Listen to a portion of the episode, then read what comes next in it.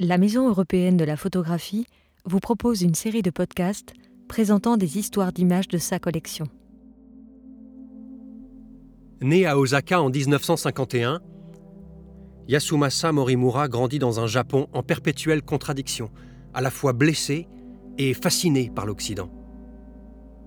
Depuis les années 1980, toute son œuvre se fonde sur des autoportraits mis en scène, où l'auteur incarne le plus souvent des personnages féminins et pour lesquels il revisite les grandes figures du cinéma mondial, les œuvres emblématiques de l'art occidental.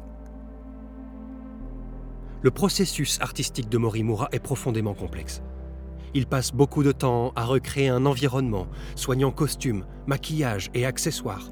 La manipulation numérique est ensuite utilisée pour affiner l'image.